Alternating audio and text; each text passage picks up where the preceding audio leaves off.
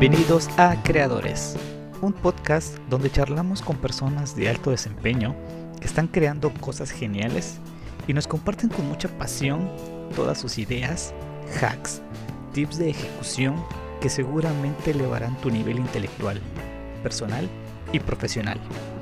Queremos inspirar a todos los pequeños y nuevos creadores con esta lluvia de conocimiento para que con todo ello optimicen y aceleren el proceso creativo de sus proyectos. Dice Aaron Benítez que tenemos que ser audaces y para hacerlo tenemos que hackear todos los sistemas que nos permitan llegar al siguiente nivel. Si llegaste hasta aquí, te invito a que conozcas a nuestro creador de hoy. Comenzamos. ¿Qué tal amigos? Bienvenidos a su nuevo episodio de Creadores. Mi nombre es Cristian Méndez y hoy estoy bastante emocionado de tener a una chica súper talentosa y que ahorita nos va a decir mucho de sus secretos. Marianita Mendoza, bienvenida. Hola, hola. Super, hola, soy Mariana Mendoza, soy campechana y soy fotógrafa y pues aquí estamos. Podría englobarme como creativa porque vamos a hablar de muchas cosas aquí. Muchísimas. Así que bueno, diría que soy creativa. Genial. Bien, eh, antes que empecemos, agradecer a nuestros amigos de aquí del café, Clemente VII, eh, que nos brindaron todas las facilidades para poder grabar aquí. La verdad son súper amables y sus productos están deliciosos, de verdad. Vengan, vengan, están aquí en el centro. Visítenlos, encuéntralos en Facebook, en Instagram, van a estar apareciendo aquí sus redes sociales y ya saben, de lo mejor. Y hoy nos tocó genial porque está lloviendo, el sí, clima está Sí, sí, sí, es una tarde lluviosa, esas así perfectas para, para grabar y para platicar. charla. Bien, Mariana, eh, varias cosas. Fotografía, música, eh, creo que hasta ahí proyectitos sociales y la verdad es que estás bien chavita. Creo que es de las, de las cosas que más me llama la atención y no porque sea malo, al contrario, está súper bien porque estás explotando tu talento, estás explotando tu creatividad a temprana edad. Entonces, eh, primero, platícame un poquito eh, qué es lo que te orilla, qué es lo que te lleva a meterte a este mundo de, la creatividad, porque veo que todo lo que estás haciendo es con una línea directa hacia la parte artística. Entiendo que te gusta mucho la parte de, las artes, ¿no? De la, de la, estética, de la música y todo esto. Entonces, platícame un poquito, ¿cómo inicias? Porque no sé a qué edad inicias, tienes, ¿qué? ¿16 años? 16. Entonces, híjole, estoy muy, muy sorprendido de, esto. Entonces... Pues fíjate que como tal con el arte, yo tengo mi primer contacto gracias a mi mamá, porque mi mamá es violista. Saludos a la maestra. Ella es violista de, de los CAM, de la Orquesta Sinfónica de acá del Estado. Entonces, digamos que yo desde chiquita era o escuchar a mi mamá ensayando, o el tener, por ejemplo, así como tenemos stands de libros, yo solía ver partituras, ¿no? Stands de partituras, ¿no? Ya es que siempre imprimimos y tenemos una cosa así de partituras los músicos. Entonces, todo ese tipo de cosas y aparte el que constantemente la orquesta da conciertos, ¿no? Sus temporadas. Entonces, pues ahora sí que ese es el trabajo de mi mamá y a veces nos toca ir al trabajo de mamá o papá y es ir a sentarme al teatro a, ver a la orquesta o ensayar, o sea, a ver los ensayos, ¿no? Entonces yo desde ahí empiezo a ver como que qué me gusta, empiezo creo que entré una vez a ballet, me fue pésimo, soy terrible en ballet, no vais, pero estaba chiquitita. Yo para ese entonces yo tenía como 5 años, cuando mi mamá habla con sus amigos y le dice, ¿podrías darle clases de flauta? Y dice que sí. Y la verdad es que gracias, shout out al maestro Manuel, que también es... Maestro Manuel, saludos. El maestro con más paciencia del mundo. Sí, y una personalidad única. Sí, definitivamente maestro Manuel creo que ha sido también, maestro Manuel es una de las personas que ha hecho que gracias a la manera en la que él explica las cosas, a que yo no lo dejara porque mayormente empezamos un típico que hiciste de chiquito, mil y un cosas. Fui a taekwondo, fui a natación, fui a eso, pero duraste poquito, ¿no? Con flauta yo ya llevo aproximadamente 10 años, te digo, empecé a los 5, ahorita tengo 16, entonces ya casi 11 años. Entonces bastante que, que ahora sí que gracias a estas eh, jalas de choco que a veces te dan, haces que no renuncies a eso, ¿no? Y claramente el desarrollarte en esta área pues te, llevan, te va llevando más. Entonces yo entro como tal en la música, o sea, al área cultural yo entro en la música. Pero claro que después me empieza a gustar cosas visuales, cosas más artísticas, ballet, cosas así. Y pues ya llega el punto en el que mi mamá me dice, estamos de vacaciones, así por ejemplo, nada más que sin pandemia, claro. Y dice, ¿qué vas a hacer? Te la pasas echada todo el día, no haces mamá, nada. Tienes que entrar a hacer algo. O sea, no sé, te vas a hacer todo lo que sea, pero tienes que hacer algo, ¿no? Entonces vemos que La Rosera, que también Sharata La Rosera, La Rosera es un centro cultural de artes plásticas y visuales que no acepta niños, pero hace cursos de verano para niños que se llaman los arrocitos. Yo fui un arrocito. Entonces ahí yo entré a fotografía. ¿Cómo lo escogí? La verdad no lo sé, porque en ese entonces no, no me nació nunca la fotografía, no era de esas niñas, no sé si de repente eh, ubican estas aplicaciones como Tumblr, en ese entonces estaba muy de, de fama Tumblr y la verdad nunca entré, no, no me llamaba, ¿no? En realidad no me llamaba. Pero pues fue como que, ok, tengo que escoger algo, pues voy a escoger fotografía, ¿no? Y no te pedían cámara, entonces fue como que, ay, perfecto, ¿no? Entonces entré y era un grupo súper chiquito. O sea, éramos dos personas y mayormente la otra persona no iba. Entonces eran como cuatro maestros de fotografía solo para mí. Y esto hace que los maestros pues me empiezan a conocer y me empiezan a, llevar a más allá del programa de estudios que ellos ya tenían para eso. Entonces es que gracias a la estrategia de estos cuatro maestros, en los cual por resaltar a la maestra Erika Blancas, la Erika Blancas, ella, también es fotógrafa y escultora, y es entonces ella fue la que más me, me llevó a seguir, mira y esto, mira y otro, y me empezó a, llamar la atención la fotografía, ¿no? Te digo, todo va en torno a un solo camino, ¿no? yo nunca fui una persona deportiva, mayormente las personas deportivas hacen básquet, fútbol, vóley, casi no. Yo me fui más por el arte entonces me abre el mundo en el arte y me gusta esto, me gusta el otro, pero todo es artístico, ¿no? Entonces puede ser que me gusta bastante el arte, gracias, te digo, desde muy pequeña he vivido en él, entonces por eso que me he podido desarrollar, creo yo. ¿no? Sí, claro, porque está súper comprobado que el entorno en el que creces, en el que te desarrollas, te impregna, te contagia y casi casi como que te va guiando hacia lo que nos queremos dedicar más adelante, ¿no? Eh, sí, suele pasar, suele pasar, no sé, me, ha tocado, ¿no? Que tengo alumnos que son hijos de doctores y le preguntas, ¿quieres estudiar medicina? O sea, y hijos de contadores, que no, yo quiero ser contador o yo quiero ser abogado. Y, ya inmediatamente dices, sus papás son abogados, sus papás eh, son médicos, son contadores, ¿no? Entonces, eh, eso es muy particular en tu caso, ¿no? Con, con la parte de, de, las artes. Ahora, ¿cuánto tiempo llevas haciendo fotografía? Fotografía aproximadamente como cuatro años. Yo empecé por ahí de los 12. Ok. 12 años, 16, 4 años. 4 años, sí. Te digo, fue un curso de verano de niños, entonces por eso que yo empiezo ahí. No empiezo como tal fuerte en, de hecho, algo que yo siempre comento es de que yo he aprendido, gracias a Dios, de maestros muy buenos y de diferentes áreas. O sea, he aprendido de retratistas, de paisajistas, de productores como tal, de estilismo, por ejemplo, ¿no? Entonces, eso me va a mí desde chiquita, o desde, que, desde mi inicio en la fotografía, no, tan chiquita, desde el inicio en la fotografía, ya veo como que un panorama muy amplio, ¿no? De lo que yo quería. Ya, igual y vamos a aprovechar a, sacar las sorpresitas, ¿no? Porque traes aquí ah, sí. algunas, algunas cositas. Voy a estar ayudando acá. A ver, les voy a enseñar de todas estas fotos la más antigua con mis millas, tiene muchos cuatro años. Esta fotografía, espero si se vea. Sí, sí se ve. Sí te ayuda. Esta fotografía se llama Barcos anclados en Lerma. Esta fotografía la tomé con un teléfono celular eh, aproximadamente hace tres años con un Motorola. Por cierto, los otro Motorola, los Motorola tienen una cámara increíble. Esto fue con un Motorola. Y fue una fotografía que yo tomé nada más porque salimos a pescar. A mi papá le gusta pescar. Entonces salíamos nada más. Y en eso la maestra Erika Blancas ve esta fotografía y ve el concurso que se aproximaba, que era Así es Campeche. Así es Campeche es un concurso de fotografía para tanto para fotógrafos como aficionados. ¿eh? De hecho, hay dos categorías. La categoría con cámara digital, o bueno, podemos decir manual, me gusta decirle profesional, no todas son profesionales. Una cámara manual y con teléfono. O sea, no tienes que ser fotógrafo a fuerzas, ¿no? Entonces yo meto la fotografía nada más un... A ver, mi primer concurso, ¿no? Y en eso nos llaman de que había ganado. Bueno, no siquiera nos llaman. Nos dicen que vaya a la exposición. Yo dije, ah, pues sí, que va a ver a los ganadores. Y yo subo al, a la, como que a la pequeña exposición que está ahí en la UAC, que es de la UAC, el concurso, y veo mi foto colgada en el tercer lugar. Y yo así de, oh my God. me emocioné mucho con claro. bajé. Mamá, oh my God.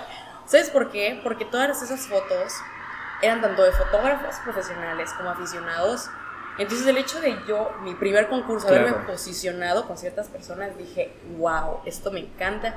Y ahí fue donde dije, me encanta la fotografía, me gusta esto, me quiero dedicar a esto, ¿no? Ya, genial. Claro, ahorita vamos a ver una diferencia entre esta fotografía y esta, que es una de mis favoritas. ¿Te queda está aquí? Ok. Todas las props. Y esta fotografía. Esta fotografía es en estudio y soy yo, para los que no me reconocen. Esa modelo, ella la contrató. Soy yo. Entonces, ¿qué diferencia hay en que este es un paisaje, la que les acabo de enseñar, y que esta es un retrato, un autorretrato conceptual? O sea, aquí hay una historia inmersa más que en esa que solo es un paisaje. Entonces, aquí viene el hecho de que yo te decía, yo conocí maestros de todo. Entonces, el primer contacto que tuve con la fotografía fue fotografía de paisaje. Y yo dije, como gané este concurso, soy buenísima en fotografía de paisaje. Me encanta el paisaje. y mirenme ahora, estoy haciendo retratos. nada que ver. Nada que ver con lo que yo inicié. Y solo es una historia de cuatro años. Cuatro años. Cambié tanto de, de ¿qué puedo decir? De, como, de aspiraciones, de lugares, pero porque vas conociendo poquito a poquito más, ¿no? Te vas abriendo más en el mundo y ahí es donde dices, ok, creo que paisajes. O sea, lo gané a chichazo, a lo mejor el paisaje no es lo mío, ¿no? Sí, claro, y, y, voy a hacer énfasis en lo que dijiste de que, bueno, hace cuatro años fue esto y ahorita esto, ¿no? Eh, va a pasar mucho y nos pasa eh, frecuentemente a las personas de que dices, el Cristian de hace 15 años, el Cristian de hace 5 años, de hace 10 años, no es el mismo Cristian de hoy. Tal vez yo cuando tenía 25 años decía algo, tenía alguna postura de algo, y que ahorita digo, no, la neta no. Yo creo que era una calada lo que dije en ese momento y ahorita ya digo otra cosa. Y no está mal, no está mal estar pivoteando, estar cambiando de opinión frecuentemente, ¿no? Sí, somos seres cambiantes. Así es. Y no hay que avergonzarnos de lo que alguna vez dijimos. Exactamente. Porque eso que alguna vez dijimos nos llevó a donde estamos. Así es. Entonces no hay que sentirse avergonzados de mi yo de hace años. Porque ese yo de hace años me llevó a lo que soy yo hoy. Claro, y te va a pasar de que en cinco años digas esa foto y digas, ah, no era tan buena como esta que tengo ahora, ¿no? Y eso está bien porque malo sería que digas, ¿qué pasó? Antes sí tenía talento y ahora estoy haciendo esto. No, el, chiste es, mejora constante, ¿no? Cambio constante y siempre estar intentando cosas diferentes, ¿no? Qué padre, qué padre, eh, Mariana. Ahora vamos a cambiar un poquito, te voy, te voy a mover un poquito. ¿Cómo, bueno, me platicas que eres la niña de los plumones de, la escuela, ¿no? Que, que sí le, le, metes duro a lo que es el estudio. Quiero entender, ahorita vamos a platicar, que porque necesitas estar bien académicamente para que tengas esa libertad de poder hacer tus proyectos creativos al 100, ¿no? Entonces, platica un poquito sobre eso. Fíjate que sí, ah, gracias a Dios, yo soy una persona que como aferrada, pero a la vez no. Soy esas personas que se les logra facilitar, ¿no? Y sí, o sea, ya ahorita cuando uno ya está viendo como que la universidad y todo esto, y te empiezas a dar cuenta, estuvo bien que yo le haya echado ganas en primaria, estuvo bien que yo le haya echado ganas la secundaria, porque todo al final se va a ver reflejado, ¿no? Claro. Ahora, si tú estás en secundario, prepa, y ves que las cosas no van bien, pues siempre hay tiempo, ¿eh? Nunca es tarde, puedes echarle ganas, meterle duro para poder lograr algo mejor, ¿no? Pero sí, este, no le ni a los rumores pero. Ah, no, no, no, no, no es mala banda, es buena nada. Sí, sí, sí. Pero este. Sí, gracias a Dios nunca se me hizo complicada la escuela o el estudio. Pero este. Sí, eso me ha ayudado a que la gente confíe en mí, así como tú, que a pesar de mi edad, no me dijiste que no, no dudaste en, invitarme. Y eso te va reflejando cosas buenas. Ahora sí que eso me fue abriendo más puertas, pero nunca me había dado cuenta. O sea, es hasta ahorita que yo dije, wow, todo lo que hice, todo lo, que logré en la escuela me está dando resultados ahorita, ¿no? Entonces sí, échale ganas. nunca es tarde, nunca es tarde. La, verdad que hay por ahí muchos dilemas. Y yo respeto cada una de las opiniones, ¿no? Ves publicaciones de gente que dice, ah, de nada sirve que vayas eh, cinco años a la universidad porque al final y al cabo lo que no cuenta es el título, sino lo que sabes. De acuerdo, ok. Está la otra postura, personas que sí le dan un valor pesado a lo que es una cara académica. Yo eh, soy de los que pienso que puedes combinar sin ningún problema eh, lo que es tu vida profesional a lo que tú hayas dedicado 4 o 5 años y hacer otras cosas. Yo soy ingeniero y me dedico a hacer podcast, me dedico un poco a la música, eh, hago diseño, hago muchas otras cosas y no están peleados, ¿no? Dicen porque al principio me, llegaba el comentario así de, oye, ¿qué, onda contigo? ¿Qué tiene que ver la ingeniería con, con, esto? Y yo así como que, pues me gusta, güey, o sea, déjame ser, déjame, a mí qué te importa, total, ¿qué, qué, estoy haciendo? Entonces, eh, te va a pasar, ¿no? Bueno, tú ya vas tomando una línea bastante creativa, pero si en el futuro dices, no sé, ahora quiero jugar tochito y dedicarte al tochito, no tiene nada de malo y está bien. Y puedes ir combinando cualquiera de esas cosas. Sí, de hecho, fíjate que ahorita, o sea, yo en realidad no me quiero dedicar a la fotografía como profesión o algo así, pero sin otros medios, y yo justamente ahorita que quiero eh, generar ciertos proyectos que me van a ayudar para alcanzar nuevas cosas, quizá el proyecto no esté enfocado como tal en fotografía, pero yo veo ahí la manera de buscarle y que la fotografía también sea partícipe. Claro.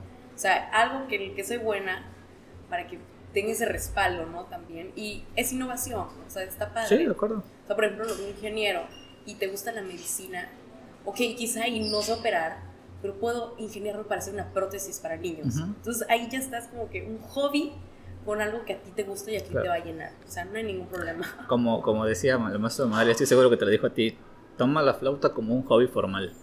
Entonces, el decir que es un hobby, pero ponerle la palabra formal hace que enseguida te entre en la cabeza decir, ah, caray, a esto sí tengo que dedicarle tiempo, tiempo, porque realmente, bueno, yo sí me tomé una pausa ahorita, ya tiene rato que no toco, me alejé de, de esto, pero tengo la intención de, de regresar, ¿no? Y, y así como que de a poquitos, porque pues igual y el tiempo ya casi no me alcanza para involucrarme, pero es, tú, tú vas a entender, ¿no? Cuando entras a la música ya no puedes salir, es algo hermoso. Te envuelve. Sí, sí, Envuelve. y, y vas aprendiendo y vas conociendo. Y Y dices, gente, gente Tal que, cual. que te guste, casi lo mismo. Algo que me gusta mucho, por ejemplo, del claustro, que está el maestro Manuel, es que conoces chicos con sueños muy similares. Y a eso dices, wow, o sea, aquí pertenezco. Claro, O sea, a mí casi también no me gustaría mucho enfocar mucho en la música, pero me gusta ver que mis compañeros se unen para lograr todos, vamos a llegar a esta escuela. ¿no? Y justamente ahorita acaban de salir chicos que van a ir a Jalapa, Sí, sí. muchos quedaron juntos. O sea, qué padre Qué que, que sea un camino que recorran juntos, porque tienen el mismo sueño. Está padrísimo. sí, súper de acuerdo. Bien, Mariana, eh, ya hablamos un poquito sobre fotografía, sobre música. Ahora, ¿cómo...? Ahorita vamos a platicar sobre tu otro proyectito, pero quisiera preguntarte, ahorita pues se entiende un poquito la parte de la pandemia, como que las, las clases en línea y todo eso, pues te ayudan y te, primero te dan un poquito de depresión y ansiedad de lo que quieras, porque ya sabes que todo el mundo pasó por algo parecido, pero eh, luego aprendes a manejar tus tiempos, luego aprendes a organizarte un poquito. ¿Cómo, cómo lo haces? Eh, entiendo y creo que por naturaleza los hombres somos un poquito más descuidados en la cuestión de organización. ¿Cómo, cómo te organizas? ¿Cómo manejas tus tiempos? Pues fíjate que todos mis días son súper flexibles, no tengo ni un día diferente. Y eso preocupa porque, así como dices que tus tiempos, pues sí, fíjense que yo no, yo me vuelvo loca. O sea, Entonces, Todavía. ¿cómo no organizas tus tiempos? todavía, a pesar de que ya Pero está llevamos bien, ¿no? casi dos años con la pandemia. Sí, pero es que ahorita te digo por qué. Porque me he llenado de muchas cosas diferentes. Mm, O sea, ya, uno ve tiempo libre y al principio dice, ah, es que. Pero tú dices, no, lo voy a invertir en algo. Y llega un punto en el que te hacen falta horas al día. sí. O sea, ya me llenan muchas cosas que yo digo, sabes que ya no puedo. O sea, Sí. necesito darme un espacio, necesito dar un, un break de todo esto. Porque así fue mi pandemia, ¿no? Empezamos relax. Y de ahí lo fuimos acelerando. Dijimos, sí, vamos a hacer cosas, vamos a hacer muchas cosas estando encerrado. Y ya ahorita ya estoy de que socorro Jesús. O sea, Sí, pasa. Y a mí, a mí me pasó, fíjate. Eh, creo que esto le pasó a todos. Empiezas así, ah, no manches, voy a trabajar desde mi casa, voy a estudiar desde mi casa. libre. Sí, eh, a la semana, a los 15 días, así como que ya. Luego, el insomnio. "Oh, Yo creo que a Se todo te mundo voltean las horas. se te El insomnio, porque pues obviamente no, no gastas sus energías, no podía salir. Eh, luego la- el querer salir de nuevo, la, la pequeña ansiedad. Y después yo creo que viene una curva en la que ya aprendes a vivir con esto y te acostumbras. Y ahorita que más o menos estamos regresando a la normalidad, dices, chispas, no aproveché el tiempo que tuve y, lo quise hacer. Y a nosotros nos pasó durante la, durante la pandemia, pues trabajábamos, yo trabajo desde 7 a 2 más o menos. Y luego como que a un compañero, saludos Juanito, le dije, oye, oye, pues vamos a hacer un podcast de tecnología, ¿no? Y cada miércoles empezamos a grabar un capítulo. Cada miércoles empezamos a grabar. Hicimos como 15, 16, que fueron como 3, 4 meses. Y después dijimos, ya, ya, vamos a pararle tantito porque pues yo editaba, yo hacía la grabación, eh, yo lo subía y tienes que planear tus clases y tienes que calificar y luego vienen exámenes. Ay, y creo que por eso llegó el tiempo de, exámenes y todo. dijimos, no, la neta el tiempo ya te estaba... Y quieres hacer de todo, tienes toda la razón. Y ya me desahogué, ¿no? Y, y sí, y te gana. Entonces creo que y, te va a pasar a ti, ¿no? Pero tiene, creo que uno de los mejores aprendizajes que puedes hacer aquí es tal cual, no tentarte el corazón y eliminar lo que se tenga que eliminar. Decir, bueno, esto me gusta mucho y todo, pero no está jalando bien, pues vamos a dejarlo por un ladito, ¿no? Y luego lo retomo, que no está mal, o de una vez matarlo. Entonces, ¿tú cómo has lidiado con, con tus proyectos? ¿Cómo has jugado con eso? Pues sí, fíjate que conforme van pasando el tiempo y vas agarrando proyectos, te van llegando otros. Entonces, hay que creo que yo aprendí a depurar las cosas que no tengo que meterle tanto tiempo y si me roban tiempo, o sea, comillas, comillas, no es nada malo, no, no es improductivo, pero me está robando el tiempo, ¿no? Y prefiero enfocarme a esto porque esto es más grande y está más formado y está mejor, ¿no? Entonces sí, hay que como que aprender a discernir entre qué nos está robando el tiempo ya y qué en realidad nos va a servir mejor, nos va a durar más, ¿no? Entonces sí, creo que el empezar a darte cuenta de que, ok, no estoy moviendo nada, ok, me siento en la fregada, te empiezas a enfermar porque mente y cuerpo están conectados. Si tienes atrofiada la mente, el cuerpo lo va, lo va a externar. Claro. Entonces ahí te vas dando cuenta de que ya no me siento bien, ya, ya no estoy viviendo bien, ya hay que hacer un cambio. Hay que depurar esto, depurar el otro y empezar de nuevo, ¿no? Y así, creo que, creo que así, tristemente sí me golpeó fuerte cuando me di cuenta que está haciendo muchas cosas a la vez, ya no me concentra en nada. Y ahí fue donde dije, ok, ya Mariana, tu cuerpo te, te está pidiendo un break. Descansa, ¿no? Ya, un break. Entonces pasó toda la crisis existencial y bueno, de nuevo empezamos, empezamos, empezamos, empezamos. Y así le vas. No, siento que tú mismo, yo siento que, bueno, a mí, el cuerpo me lo dijo. El cuerpo me dijo, ya Mariana, cálmate. Entonces ahí, y hay que aprender a escuchar a nuestra mente y a nuestro cuerpo, porque yo siento que esos dos son los protagonistas que nos van a decir, ya bájale dos Ya, a mí me pasó y, tienes toda la razón. A mí mi cuerpo me avisó, pero no pude parar. O sea, sí, me, me, mega enfermé y me di cuenta en esto, ¿no? Por ejemplo, eh, a mí me gusta leer, yo leo mucho. Entonces trato de dedicar mucho tiempo a lo que es el fomento a, la lectura, ¿no? Trato de, pues, no sé si me has visto ahí, cada mes publico los libros que leo, ¿no? compártelo y tales. Antes hacía reseñitas, pero dije, no, pues es solamente la portadita y esto y pues en mis clases el tiempo que yo que yo puedo pienso que puedo meter algo ahí de libros lo hago no y precisamente por eso me enganchó este este lugar este café por la temática de libros que tienen. Entonces el 2020 2020 le, le puse bueno trágico para quien quiera le puse ganas no y creo que dije bueno voy a tratar de poner 30 libros en el año para, leer. Leí 24 más o menos. Dije, chale, no, no lleguen y pues no pasa nada. 2021 con todo. Empezó 2021 y no me podía concentrar. Leía y sabía que no estaba entendiendo nada. Leía, tengo un libro que dicen todo mundo que es una maravilla, pero lo leí en tan mal estado anímico que lo tengo ahí y no lo puedo ni ver. Entonces, sí dije, no, pues vamos a calmarnos, ¿no? Es enero, bájale, Cris, espera que empiece el semestre y ya luego empiezas, ¿no? Y, y, sí, porque realmente hay una frase que dice que si vas a hacer las cosas, hazlas bien, si no, mejor no las hagas. Entonces, ¿para qué hacer? Suena feo, pero la mediocridad como que no cabe en gente, pues ahí que tenemos un pensamiento fuerte, ¿no? Bien, Mariana, te voy a, te voy a llevar otro extremo ahorita platícame que. Quiero que platiques alguna de tus experiencias, Jan, involucrada en la música. Y hago referencia a conciertos, a convivencia con personas, a clases con, con maestros, cosas que dices, ok, si gente que quiere empezar en la música desde, desde tu edad, desde mi edad, no pasa nada. ¿Qué se va a encontrar cuando tiene su primer acercamiento y cuando se va involucrando un poquito más? Es el crecimiento como músico que vas teniendo, ¿no? Pues sí, primero hay que hacer hincapié en esto de que no hay, no es tarde para empezar con la música. Nosotros los músicos vemos a los músicos asiáticos que son, bueno, hay una competencia que se llama Ling Ling, que son muchos niños chiquititos, así tres años, que tocan cosas impresionantes. O sea, son prodigios, son niños prodigios, ¿no? Y muchos dicen, ay, no puedo hacer eso. Ya llevo tantos años y no lo hago. No, para empezar, todo su tiempo. Claro. Este, algo que les diría es que necesitan mucha dedicación.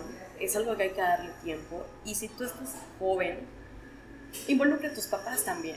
Porque a veces, bueno, no sé tú, pero por ejemplo mis papás tienen que estar detrás. O sea, tienen que haber ahí un soporte que nos va a ayudar a seguir para que no lo dejemos. Entonces creo que primero el tener el apoyo de todos. O sea, cuando tú digas, por ejemplo, mamá, papá, quiero estudiar eh, fagot, quiero aprender violín, date cuenta que tus papás te apoyan, ¿eh? O sea, primero eso, de que si tienes el apoyo, el compromiso, porque la música, como cualquier otra arte o, asignatura, necesita compromiso, ¿no? De acuerdo.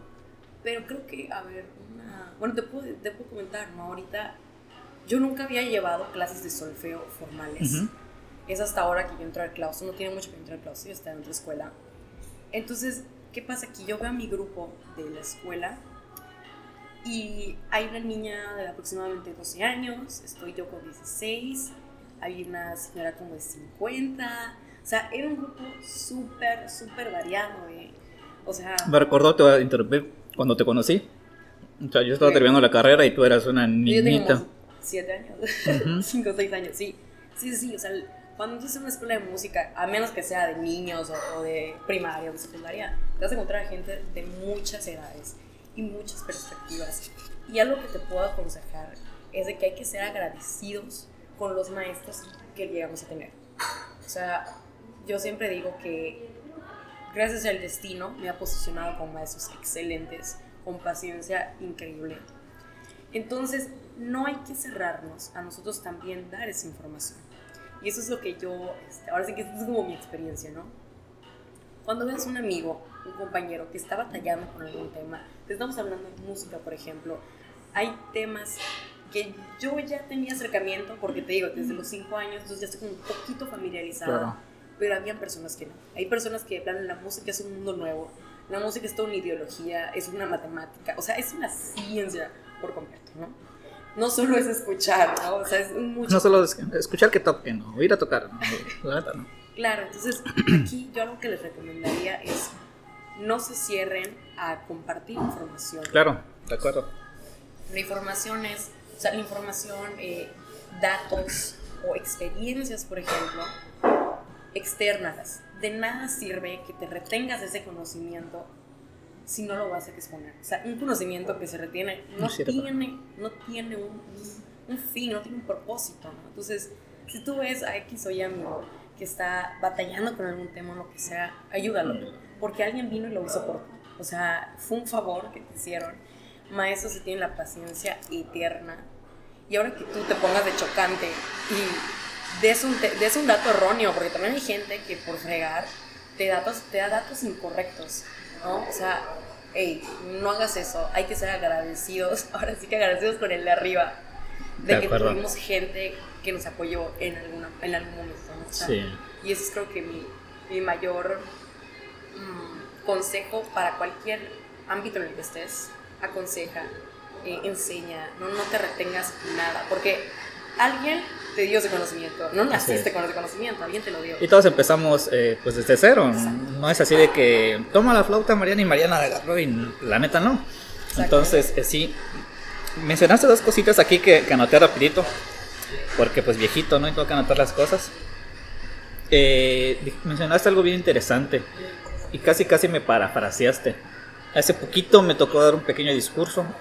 Y aproveché a, introducir esta idea, que es básicamente lo que tú me dijiste, ¿no? Hace muchos años, hace como unos 6, 7 años, un poquito más, un amigo me dijo, porque pues ahí tenía unos problemitas mentales, anímicos, ¿no? De que no buscaba más o menos hacia dónde, hacia dónde ir. Me dice, no, Cristian, eh, recuerda esto, el conocimiento no sirve de nada si tú te lo quedas. Tienes dos opciones. Uno, o aplicar ese conocimiento para hacer algo genial. O dos, compártelo o sea, nunca te lo quedes. Eh, es, es, feo a veces porque nos ha pasado y no solo en la música, sino que en todo, en todo lugar eh, te vas a encontrar gente muy egoísta que dice como que no, así como que esto es mío y solo yo lo sé y nada más, ¿no? Y por el otro lado te vas a encontrar gente muy buena Y en la música pasa mucho, que hay gente muy buena. Entonces, eh, yo también digo esta idea con, hay un empresario que se llama Aaron Benítez, que sigo mucho, y que él te dice, si tú quieres ver que la gente que esté a tu alrededor crezca, impúlsalos a crecer. Entonces eso va a ser un crecimiento paralelo. Tú no te vas a dar cuenta, pero esa gente te lo va a agradecer y va a crecer junto contigo. No quieras crecer solito, eso no te sirve de nada. Rodéate de gente que quiera aprender de ti. Y cuando llegues a ese punto en el que alguien está aprendiendo de ti, a ti te toca brincar y aprender de alguien más. No, te, no tienes que quedarte estancado ahí, ¿no? Entonces, me hiciste recordar, ahorita que mencionaste eh, esa parte, ¿no? Eh, un poquito más personal, Mariana. Vi que eh, en la orquestita de, de cámara, saludos ahí a, los chicos, tuvieron un concierto en la Casa de la Música. Ahí tuviste una participación solita, ¿no? Sí, sí. Eh, platícame un poco de esa, de esa experiencia. Antes, ¿cómo te sentías? Obviamente durante los ensayos, en la ejecución y después de, ¿no? Que ese, platícame toda esa pequeña historia que, que, viviste ahí. Pues fíjate que esa obra la empecé a estudiar a principios de la pandemia. Era mi primer solo.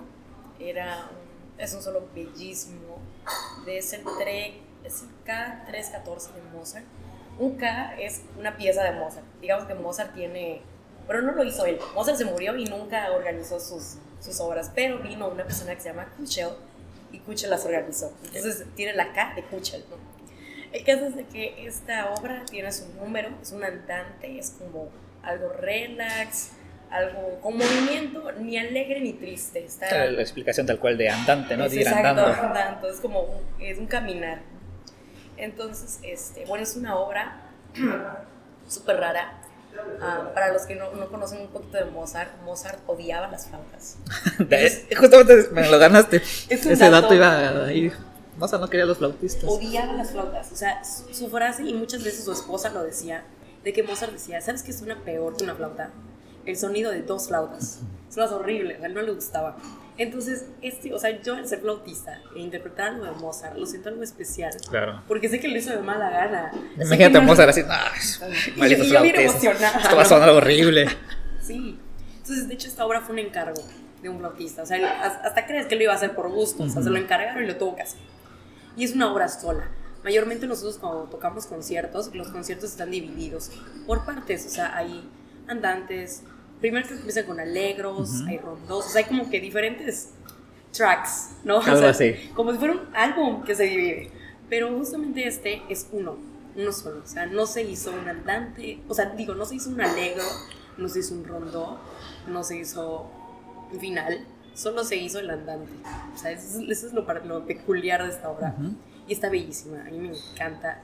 O sea, cuando mi maestro me la dio, yo enseguida la busqué en Spotify, que fue lo primero que hice fue verlo en Spotify, ¿no?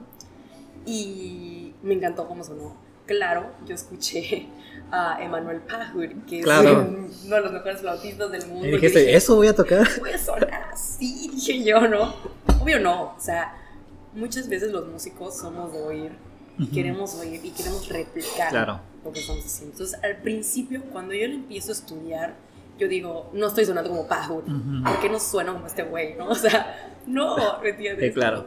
Pero no, o sea, todo se va a ir desarrollando. El maestro Manuel, les reitero, tiene una paciencia increíble y él te desmenuza la obra. O sea, te, la haces... Y muy a, muy a su estilo particular, sí, ¿no? Sí, o sea, eso es lo que tiene mi maestro, que muchos no tienen. Entonces, así tú vas eh, retocando cada parte, cada frase, poquito a poquito, y se va armando. O sea, al principio era un desastre al principio yo dije, no, bye, jamás voy a tocar esto, porque no tengo un nivel increíble, no soy Ling como para, no soy una niña asiática prodigio, ¿no? El caso es de que al principio sí, no le ves forma a las cosas, y eso empieza con todo, ¿no? Cuando estás aprendiendo algo nuevo, no le ves forma, no le ves un final a esto, ¿no? Pero poquito a poquito, yo siento que con la, con la insistencia y con la disciplina que tú le lleves, también depende de ti, ¿no? Vas ir viendo cómo va evolucionando el asunto, va tomando forma, ok, me empieza a gustar, porque yo, yo siempre siento que siempre al principio decimos, ay no, ya no quiero, porque no me está saliendo. No, espérate, date un tiempo más en avanzar y ahí vas a ver que le agarra el gusto. Sí, claro. Llegó un punto que me fascinó el, interpretarlo, aunque no me suene bien, me fascinó. O sea, yo dije, me encanta lo que estoy logrando, ¿no? Resulta que ya me dice el maestro Manuel de que ya le iba a presentar y yo así, no, qué nervios. porque el, no es presentarlo sola, sola tú, sino que es con la orquesta. Entonces es como que orquesta y flauta, entonces tienen que ir de la mano, ¿no? Y eso es lo difícil, a veces que vayan de la mano todos, ¿no? Y pues ya, o sea, los ensayos, la verdad, me sentía bastante segura. Ese concierto lo dirigió la maestra Ana María, Ana María Pérez Abreu, shout Saludos, próximamente invitada, spoiler, ella no lo sabe.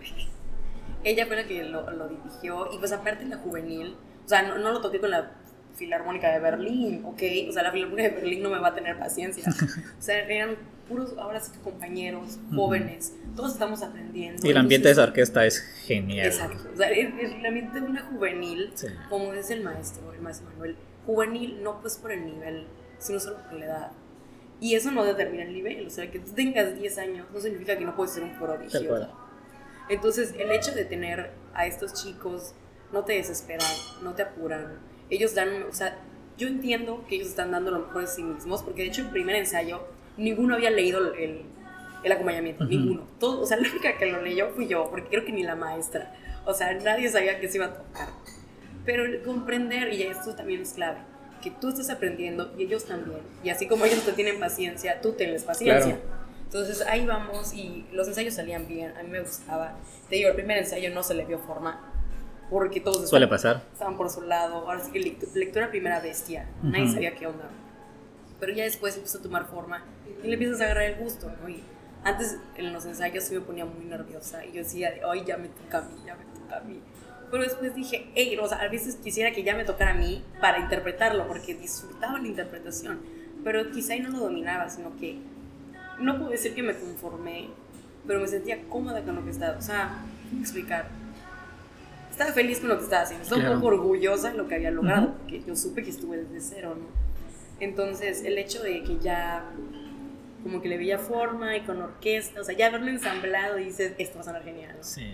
Ahora el día de la presentación, cuando los nervios están al mil, o sea, yo siempre digo, está bien, vale que eso. O sea, si yo estuviera eh, concursando en algo, yo sé que los jueces saben específicamente lo que tiene que sonar preocúpate, ¿no? O sea, preocúpate de llenar todo. Sí. Pero llega un punto en el que dices, ok, que sea lo que Dios quiera.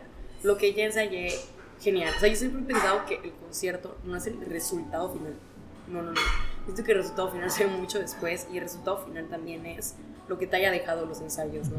Entonces, no se preocupen o no se mortifiquen de que es que no me salió bien en el concierto. O sea, todo lo que hice se fue a la basura. No, para nada. Todo lo que hiciste ya lo avanzaste si se te fue una nota en el concierto, no pasa nada. X. o sea, no es la primera, o sea, quizás sea la primera, pero no va a ser la última vez que lo vas a interpretar. O sea, te quedan muchos años por delante y lo vas a poder hacer, ¿no? Entonces sí, en el concierto estaba temblando, porque te digo, es mi primer solo, entonces se estaba como que temblando y con el frío que hay en la casa de la música estaba, oh my god, hell.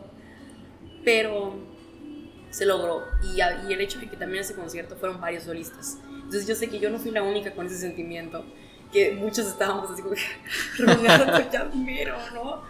Pero está bien, ahora sí que, y todos están para ayudar. Terminas y no falta el comentario que, hey, me hiciste súper bien. O sea, porque a veces salimos bien aguitados. Sí. Pero siempre va a haber alguien que te va a decir, me hiciste súper, está genial, ¿no? Y otra cosa, esa gente no sabe lo que vas a tocar. Sí, claro, y es, ese es el primer secreto que te platican ahí cuando entras a cualquier orquesta, ¿no? La gente no sabe qué vas a tocar, a menos que sea alguien ahí filtrado que es súper conocido. A menos que sea un juez que ya sabe lo que tiene que sonar, ok, pero pues es gente que solo va a disfrutar, va a escucharte, va a ver, entonces, no, o sea, si es un crítico ahí, un psicólogo, te va a decir, oye, o sea, pero no, tranquilo, nadie, ahora sí que tomé un curso de, de un diplomado de música y emociones con maestro Eduardo Carlos Juárez, y él nos decía, nadie te está poniendo una pistola, ¿eh? Claro. No hay por qué tener miedo. Nadie te está amenazando que te van a matar. Nadie está amenazando con matar a tu familia. Nadie. Entonces tú disfruta el momento, llévalo y date cuenta que todo lo que construiste se va a reflejar en algún punto, ¿no? Entonces, relax. El concierto es lo, lo que más esperado y el miedo más grande. Pero si no sale bien, tranquilo. O sea, puedes repetirlo las veces que quieras. Sí, claro. Sí, no, no va a pasar nada. Bien, genial.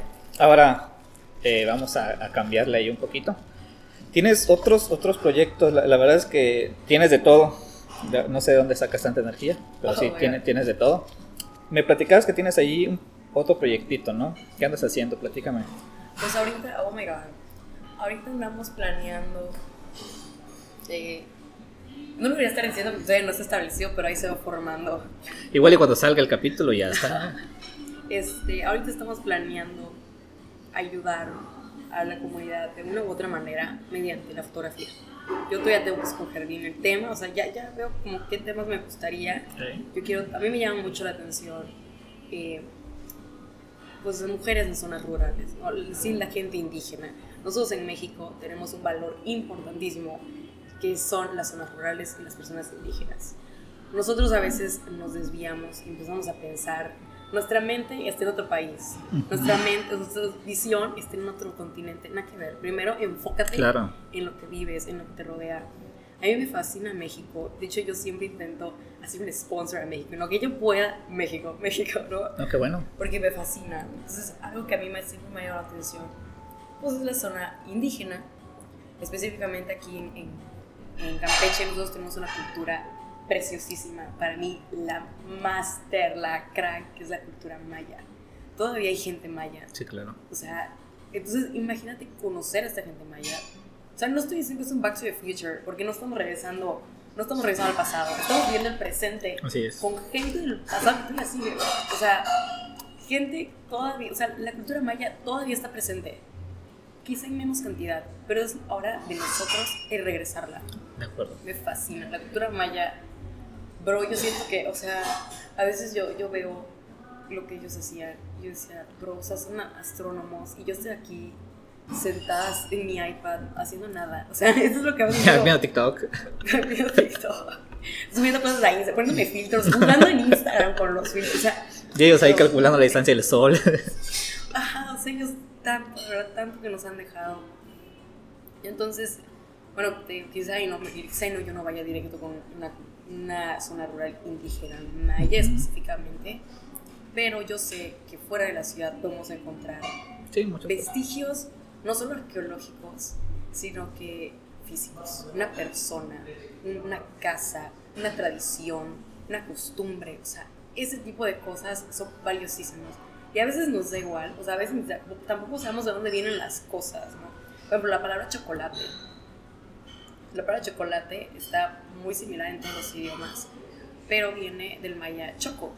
O sea, esta palabra que en muchos idiomas es súper parecida, viene del maya, bro. O sea, what? O sea, no te vuela eso. Que se haya extendido a tantos lugares a pesar de los siglos que han pasado. Entonces está padrísimo. Yo siempre le veo a la cultura maya, ¿no?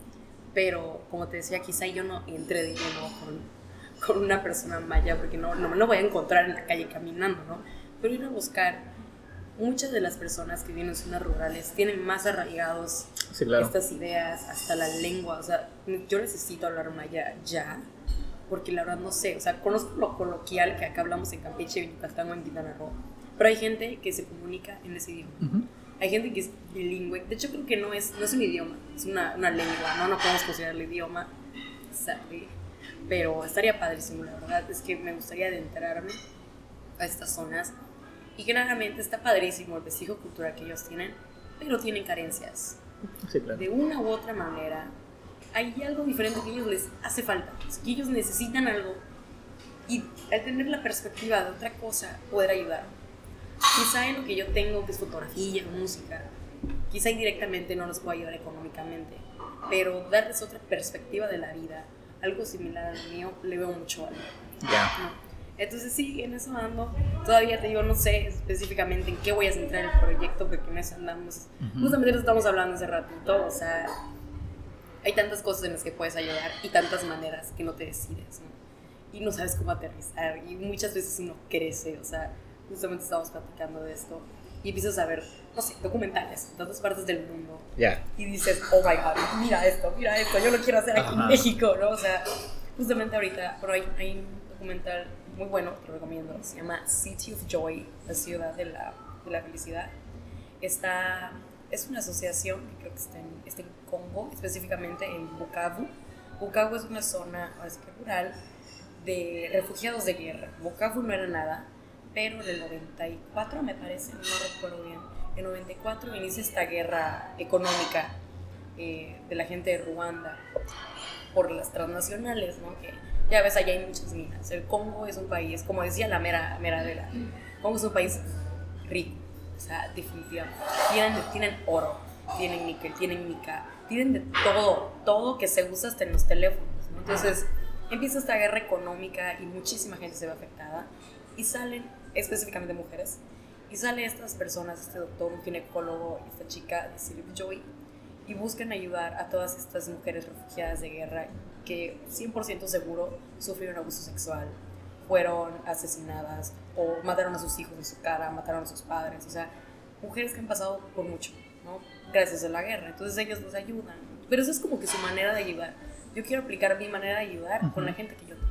Gracias a Dios no tenemos guerra, pero hay otras carencias. Entonces, así como ellos ayudaron de una u otra manera a estas mujeres que las veían ya perdidas, porque el de ellos es un tema más delicado, o sea, muchas de ellas llegaban moribundas al lugar, ¿no? Entonces, el ver que ellos pudieron sacar adelante algo tan fuerte, me dice a mí, Aquí también se tengo, puede. tengo cosas más ligeras. Claro que lo puedo sacar. Así es. O sea, tengo, tengo fe. Es si ellos pudieron, ¿por qué yo no? ¿no? De acuerdo. Sí. Fíjate que ahorita que mencionaste la parte de los mayas, bueno, yo di clase en Calquini, trabajé un tiempo en Calquini y conocí a obviamente muchos alumnos de las comunidades a los alrededores de Calquini, porque prácticamente el tecnológico se forma de alumnos de todas las comunidades de alrededor y casi casi pegado a Mérida, incluso de también de, de gente de, De, de, de Yucatán, ¿no? Los, los de Calquenilla se creen Yucatán. Sí, son, son casi casi yucatecos. Entonces, algo curioso es de que luego estás en clase y, algún alumno te lanza algo en maya y te quedas así como que, este, ¿qué, qué, qué habrá dicho, no? Pero bueno, no, no pasa nada, ¿no? Som- somos compas, ¿no? Pero sí, eh, y la gente de ahí es bien amable.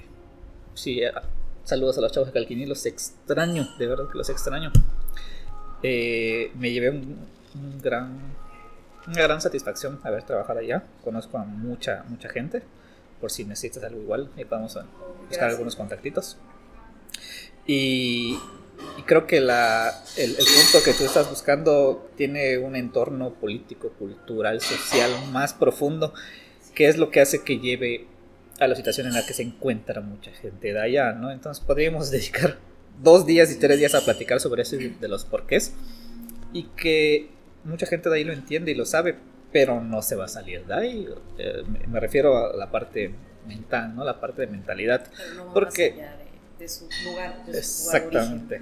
Porque pues así crecieron y así están acostumbrados y, y con esa se van a quedar, ¿no? Y tampoco se trata de hacer una revolución, ¿no?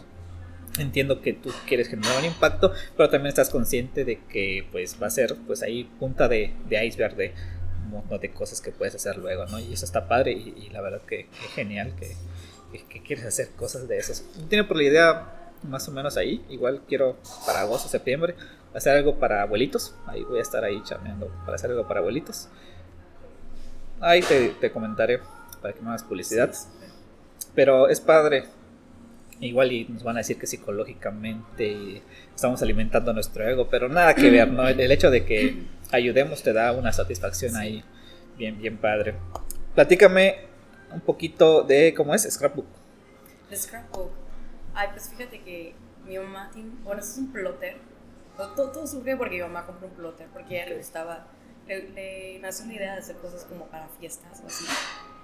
Entonces ella compra muchas herramientas, tanto manuales como, como este plotter que corta. Entonces lo agarró, pero nunca, o sea, lo compró, más nunca lo, lo logró desarrollar bien. Ujú. Entonces es ahorita, justamente en la pandemia, que yo el Lo viste, ¿no?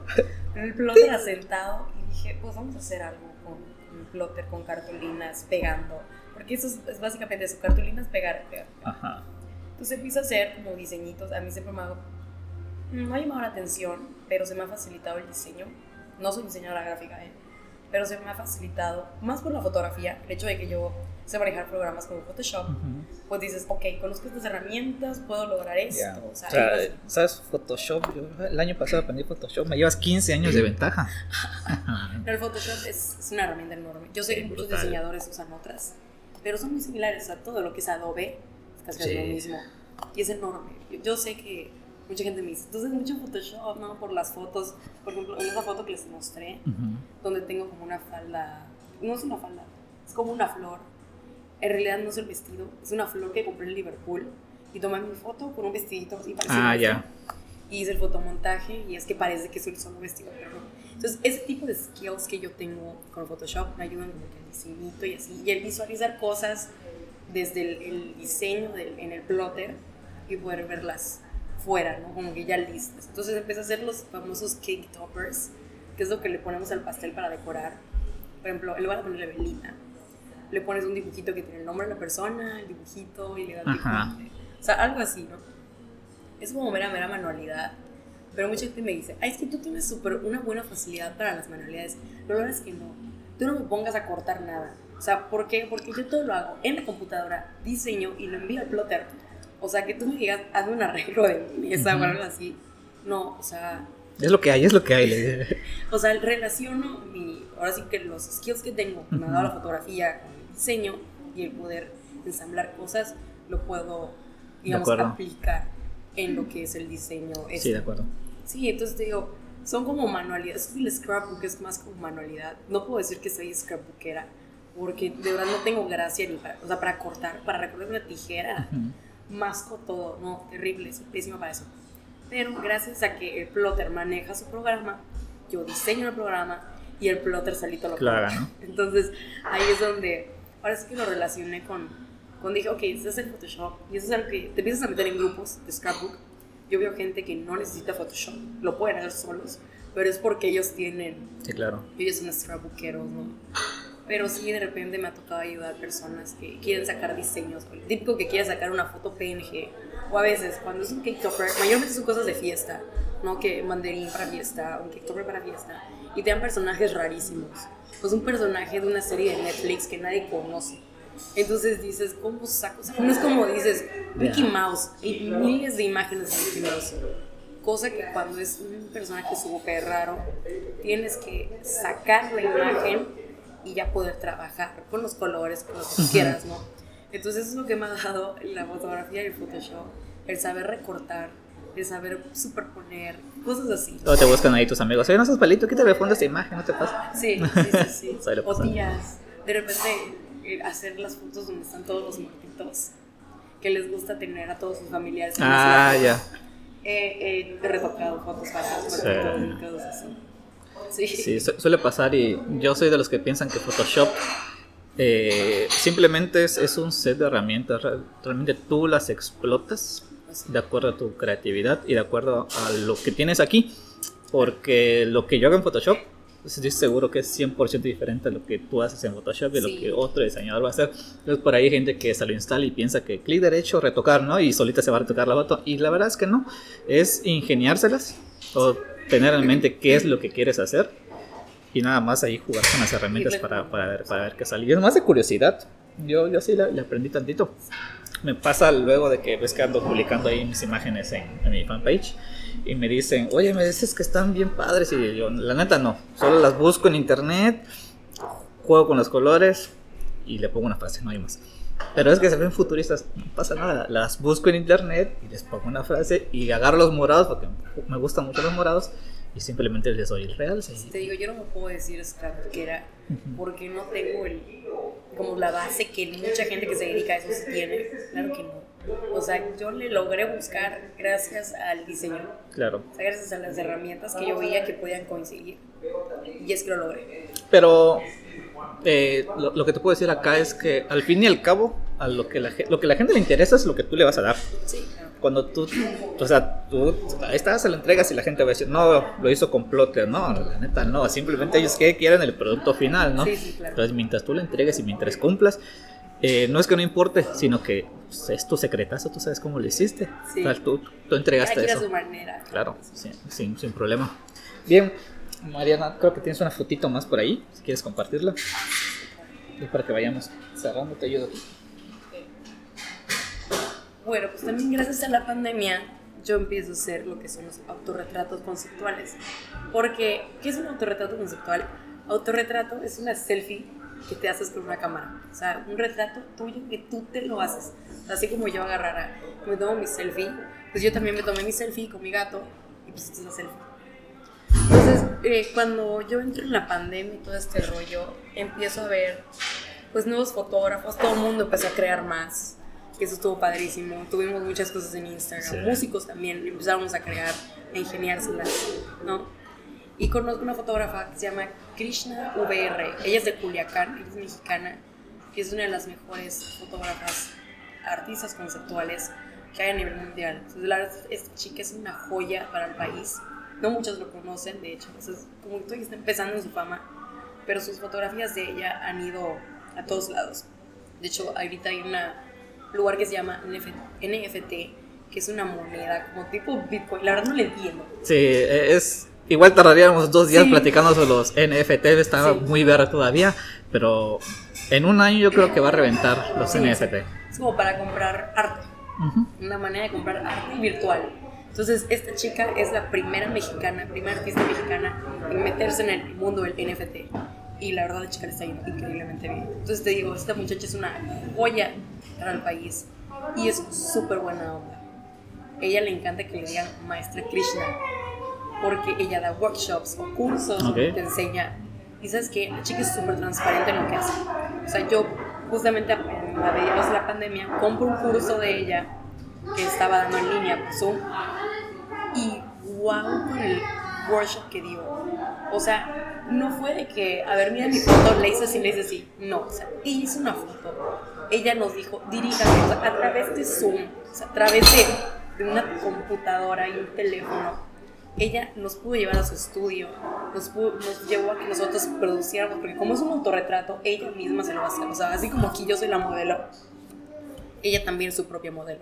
Entonces ella sí, a ver, ¿qué quiere que me ponga?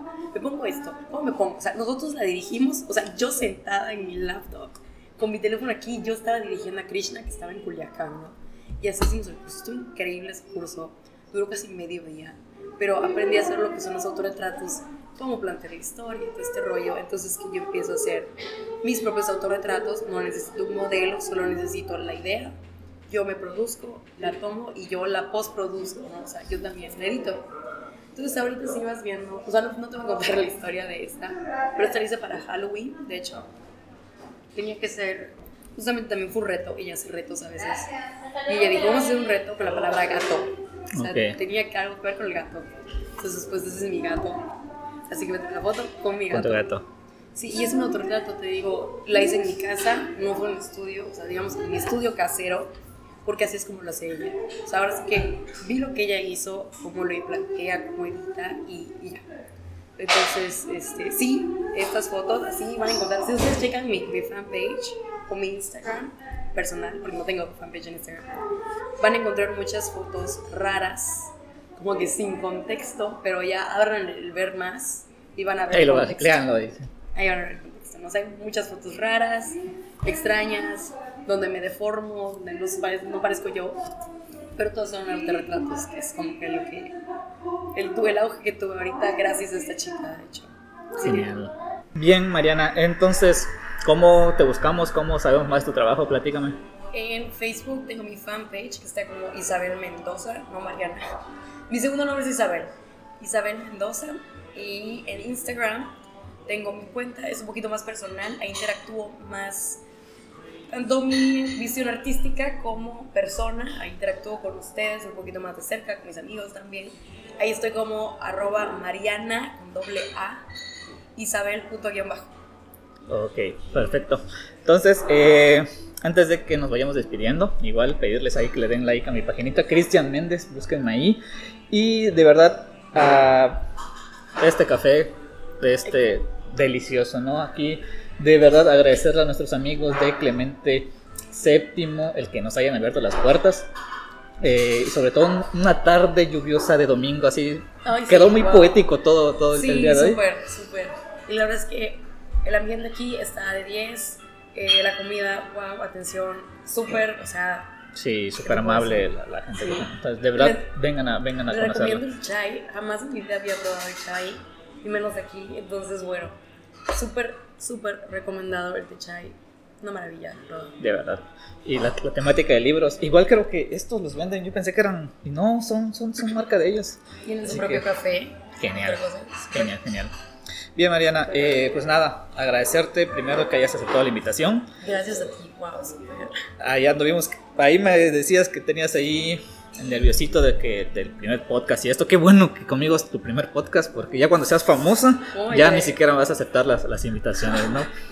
Entonces, desearte el mejor de los éxitos, sigue haciendo cosas, sigue ayudando gente, sigue alimentando esa mente creativa que tienes, porque realmente, y ojalá contagies a, muchas otras chicas, chavos, señores, señoras, para que se avienten hacia sus proyectos, porque de verdad nos hace falta mucha gente que le tenga tanto amor a, a, las cosas artísticas. Claro. Y la verdad es que qué padre que tú te hayas animado a hacer esto. Algo que me llama la atención es que tienes mucho contacto con gente en edad estudiantil, con jóvenes, con niños. Entonces está padre que tú les acerques este tipo de contenido. La verdad es que les vas a hacer un favor a muchos de, de ellos. La verdad es que este, esta nueva modalidad de podcast acaba de surgir, está yendo para arriba y la verdad qué padre que estés dentro de este mundo del podcast. Ahí andamos. Está genial, la verdad, padrísimo. Muchas gracias, Cristian. Perfecto. Entonces, Mariana, ojalá en un futuro tengamos ahí otro capitulito para que ya me platiques qué andas haciendo, ¿de acuerdo? Muchísimas gracias.